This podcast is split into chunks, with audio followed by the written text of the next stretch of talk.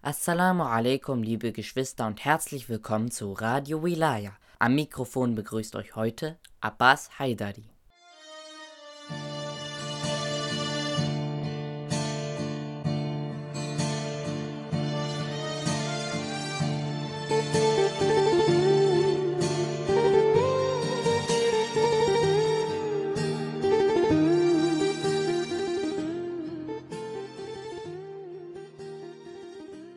In diesem Teil der Serie wollen wir die zweite Stufe des Drei-Stufen-Plans von Imam Khamenei näher besprechen und zwar geht es heute um die Pflichten. Zu diesem Anlass habe ich wie immer Bruder Dr. Javus Özos neben mir sitzen, Leiter des Islamischen Weges e.V. und der Enzyklopädie des Islam. Salamun alaikum, Bruder Javus.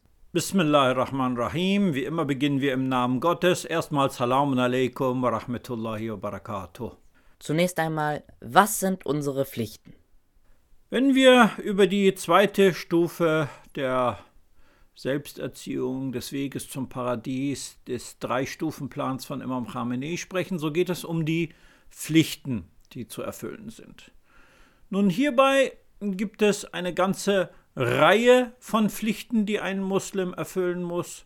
Und die sind auch in verschiedenen Stufen mit verschiedener Gewichtung Wichtig zunächst einmal ist es zu verstehen, was bedeutet Pflicht. Pflicht bedeutet nicht, dass Allah irgendwas von uns braucht und wir das für ihn erfüllen. Das bedeutet Pflicht nicht. Pflicht bedeutet, es ist ein Bedürfnis unseres Daseins, eine Art Naturgesetz, dem wir nachkommen. Ich will das zunächst einmal an einem Beispiel erläutern, das wir alle kennen. Es gehört zu den Notwendigkeiten des Lebens, dass wir Nahrung zu uns nehmen. Wenn jetzt jemand zum Beispiel verweigern würde, Nahrung zu sich zu nehmen, äh, dann würde er diesem Bedürfnis nicht nachkommen und sich großen Schaden zufügen. Wenn wir aber es so ausdrücken würden und sagen würden, ja, es ist Pflicht, dreimal am Tag zu essen, dann würden alle Leute eine gewisse Abneigung dazu haben. Warum? Weil wir in Deutschland so erzogen sind, dass das Wort Pflicht einen negativen Beigeschmack hat. Aber das muss es nicht haben. Pflicht bedeutet ja Verantwortungsbewusstsein und Verantwortungsbewusstsein ist wiederum etwas sehr Positives. Pflicht bedeutet, dass man etwas Notwendiges erfüllt.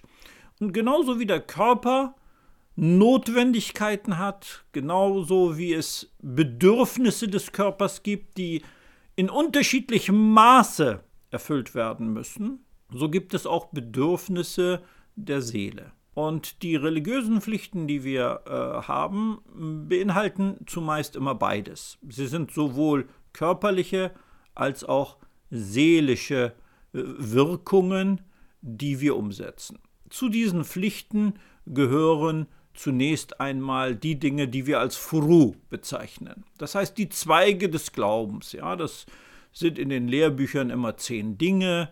Äh, eine der wichtigsten Dinge, wenn nicht überhaupt das Wichtigste überhaupt, ist natürlich das Gebet, das Ritualgebet, fünfmal am Tag in drei Zeitperioden. Das ist ein Bedürfnis des, der Seele, genauso wie das Essen für den Körper. Und ähnlich wie dieses Bedürfnis gibt es eben auch andere Dinge, zum Beispiel die Entschlackung des Körpers, verbunden mit der äh, intensiven Selbsterziehung im Monat Ramadan, sprich das Fasten. Das heißt, dass nicht wir dem Hungergefühl des Körpers folgen, sondern der Körper sein Hungergefühl uns unterwirft, genauso wie wir uns Gott unterwerfen. Und ähnlich gibt es alle möglichen Pflichten, auf die ich jetzt nicht im Detail eingehen will, die sind ja in den islamischen Büchern bekannt. Ich möchte vielleicht nur einen von diesen Furu noch äh, hervorheben. Das ist der Dschihad. Jetzt nicht Dschihad, wie es im Deutschen äh, missbraucht wird, nicht der kleine Dschihad, davon spreche ich nicht, obwohl der auch wichtig ist, sondern der große Dschihad, nämlich der Kampf gegen das Böse in uns äh, selbst, die Selbsterziehung. Nicht nur im Monat Ramadan, sondern bei jeder Gelegenheit, in der Selbsterziehung der Zunge, in der Selbsterziehung der Augen, in der Selbsterziehung des, äh, der Ohren, dass man sein ganzes Leben der Wahrheit unterwirft, dass ich eine Kontrolle habe über mich selber und diese Kontrolle vernünftig ausübe. Das heißt, nicht zufällig Opfer eines Blickes werden, sondern bewusst schauen. Nicht zufällig Opfer eines Hörens von irgendeinem Tratsch oder so werden, sondern bewusst hören, aber eben auch bewusst weghören oder bewusst wegschauen und mm, so eben eine Selbstkontrolle mm, ausüben, die einem selber, aber auch der gesamten Gesellschaft gut tut. Natürlich damit zusammenhängt äh, ist ein weiterer Fu, das Gute gebieten und Schlechte verwehren, das aber viele Bedingungen hat. Deswegen gehe ich an dieser Stelle nicht daran, äh, darauf ein. Das heißt, die Pflichten zu erfüllen ist, wenn man die Sünde unterlassen hat, dann ist die Pflicht zu erfüllen ein weiterer Baustein in diesem Weg zur Liebe Gottes, in diesem Weg, der uns gezeigt wurde. Man kann es auch so ausdrücken, die Pflichten sind ein Kapitel in der Gebrauchsanleitung Allahs für uns zur Erlangung der höchsten Stufe der Liebe Gottes. Und dieses Kapitel müssen wir studieren und dann in unserem Leben umsetzen. Dann stellt sich mir nun die Frage, wo und wann wir an unseren Pflichten scheitern und warum. Die Frage der Probleme, warum wir manchmal an den Pflichten scheitern, hängt damit zusammen, dass wir die höchste Stufe der Liebe angeboten bekommen haben von unserem Schöpfer. Höchste Stufe der Liebe bedeutet auch Freiheit. Hätten wir diese Freiheit nicht, könnten wir also nicht der höchsten Stufe der Liebe äh, widerstehen, äh, wären wir sozusagen gezwungen, die höchste Stufe der Liebe anzustreben und zu erlangen, dann könnten wir gar nicht die höchste Stufe der Liebe anstreben und äh, erlangen. Das ist also ein Widerspruch in sich. Warum? Weil die höchste Stufe der Liebe beinhaltet, dass Gott uns alles anbietet und alles gibt, eben auch göttliche Freiheit. Und dieses alles beinhaltet, dass wir höhere, eine höhere Stufe, eine höhere Schöpfungsliebesstufe erlangen können als die Engel, mit der Freiheit niedriger werden zu können als jedes Tier. Und diese Freiheit ist ein Kampf in uns, in unserem Herzen. Und sie besteht in uns. Und es ist die Frage, warum sind manche Menschen eher geneigt, die Pflichten nicht zu erfüllen und andere äh, mehr geneigt zu erfüllen. Das hängt mit der ersten Stufe zusammen, nämlich mit den Sünden. Je mehr Sünden man begeht, desto schwieriger erscheinen einem die Pflichten.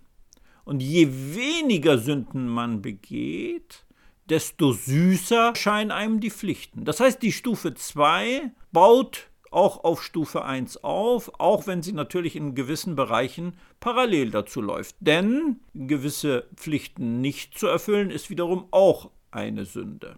Das heißt, diese Geschmacklosigkeit, die wir haben, diese Krankheit, dass wir nicht mehr schmecken können, diesen, diesen süßen Geschmack der Pflichterfüllung nicht mehr schmecken können, hängt damit zusammen, dass wir unsere Geschmackssinne vernebeln durch die Sünden. Das heißt, wenn man die Sünden unterlässt, besteht immer mehr dieser Wunsch. Und das geht übrigens auch weiter. Je mehr man Geschmack an den Pflichten findet, desto mehr ist auch der Wunsch da, darüber hinaus Dinge zu tun, nämlich die empfohlenen Dinge, die musst du haben. Zum Beispiel jemand, der einen großen Geschmack am Gebet hat, um an diesem Beispiel zu bleiben, wird irgendwann auch den Geschmack an dem Nachmitternachtsgebet, äh, also an dem äh, Salatul Layl finden. Und deswegen gibt es auch von Gott diese Beschränkungen, dass eben das Salatul Layl nicht 100 Raka sind, sondern eben 11 und dann ist eben Schluss. Und dann kann man noch Bittgebete sprechen oder Dua sprechen und ähnliches. Aber das entwickelt sich Stück für Stück. Nur, wir wollen heute nicht über die Mustahab, äh, Mustahab, also die empfohlenen Dinge sprechen, sondern über die Pflichten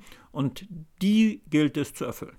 Nehmen wir mal an, man schafft es über einen längeren Zeitraum hinweg nicht zu sündigen und seine Pflichten zu begehen. Und dann, sagen wir mal, nach ein, zwei Wochen scheitert man plötzlich? Wie geht man mit diesen Rückschlägen um? Wie verkraftet man diese und lernt aus diesen und kommt besser zurück? Die Frage nach Rückschlägen ist eine der bedeutendsten Fragen überhaupt in diesem Zusammenhang, denn äh, Rückschläge kennzeichnen das Leben vieler Menschen.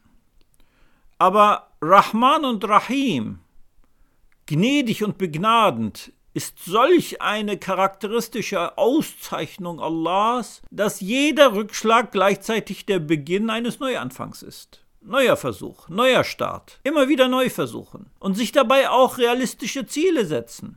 Erstmal ein Tag ohne Sünde, ein Tag die Pflichten erfüllen, dann eine Woche, dann ein Monat. Es gibt ja die verschiedenen Überlieferungen, die sagen, wenn es einem gelingt, 40 Tage lang nicht zu sündigen und die Pflichten zu erfüllen und ähnliches, dass man dann schon eine sehr, sehr hohe Stufe erlangt hat. Nur, man scheitert am 38. Tag. Na und? Dann geht's neu los. Die nächsten 40 Tage stehen vor der, Tür, vor der Tür, bis Allah einen abberuft. Und deswegen ist dieser Kampf ein Endloskampf, der auch ein Teil des Weges ist. Der Weg ist das Ziel. al-Mustaqim. Führe uns diesen zielgerichteten Pfad. Es gibt kein Ankommen in dieser Dunya. Wir wollen ankommen im Paradies, aber das ist nicht in dieser Welt erreichbar. Was wir in dieser Welt erreichen können, ist ein Vorgeschmack dazu, indem wir diesen Weg voranschreiten. Wenn wir dann mal stürzen, stehen wir auf und gehen weiter. Wir dürfen niemals zurückgehen. Das ist das Entscheidende bei diesem Weg. Und eines müssen wir auch wissen. Wenn wir scheitern, dann sind wir auf den Shaitan reingefallen, aber das Angebot Allahs, wieder voranzuschreiten, ist unaufhörlich. Nur wenn wir zu oft und in immer kürzeren Abständen scheitern, weil wir nicht bereit sind, uns selbst zu kontrollieren, dann können wir natürlich nicht Allah den Vorwurf machen, dass er uns nicht geführt hätte. Er führt uns immer. Sein Liebesangebot ist stärker vorhanden als alle Smartphone-Wellen zusammen und äh, hat auch keine Funklöcher und nichts ist überall und jederzeit da aber wenn wir sie nicht empfangen wollen, weil wir unser Handy ausschalten und, und gleichzeitig immer äh, den Strom entleeren und das ganz bewusst tun und nicht wieder aufladen, ja, dann können wir nicht den Wellen die Schuld geben. Die sind da. Wir müssen nur zugreifen. Das ist unsere Aufgabe. Wassalamu alaikum wa rahmatullahi wa barakatuh und der Frieden und Segen Gottes sei mit euch allen, inshallah.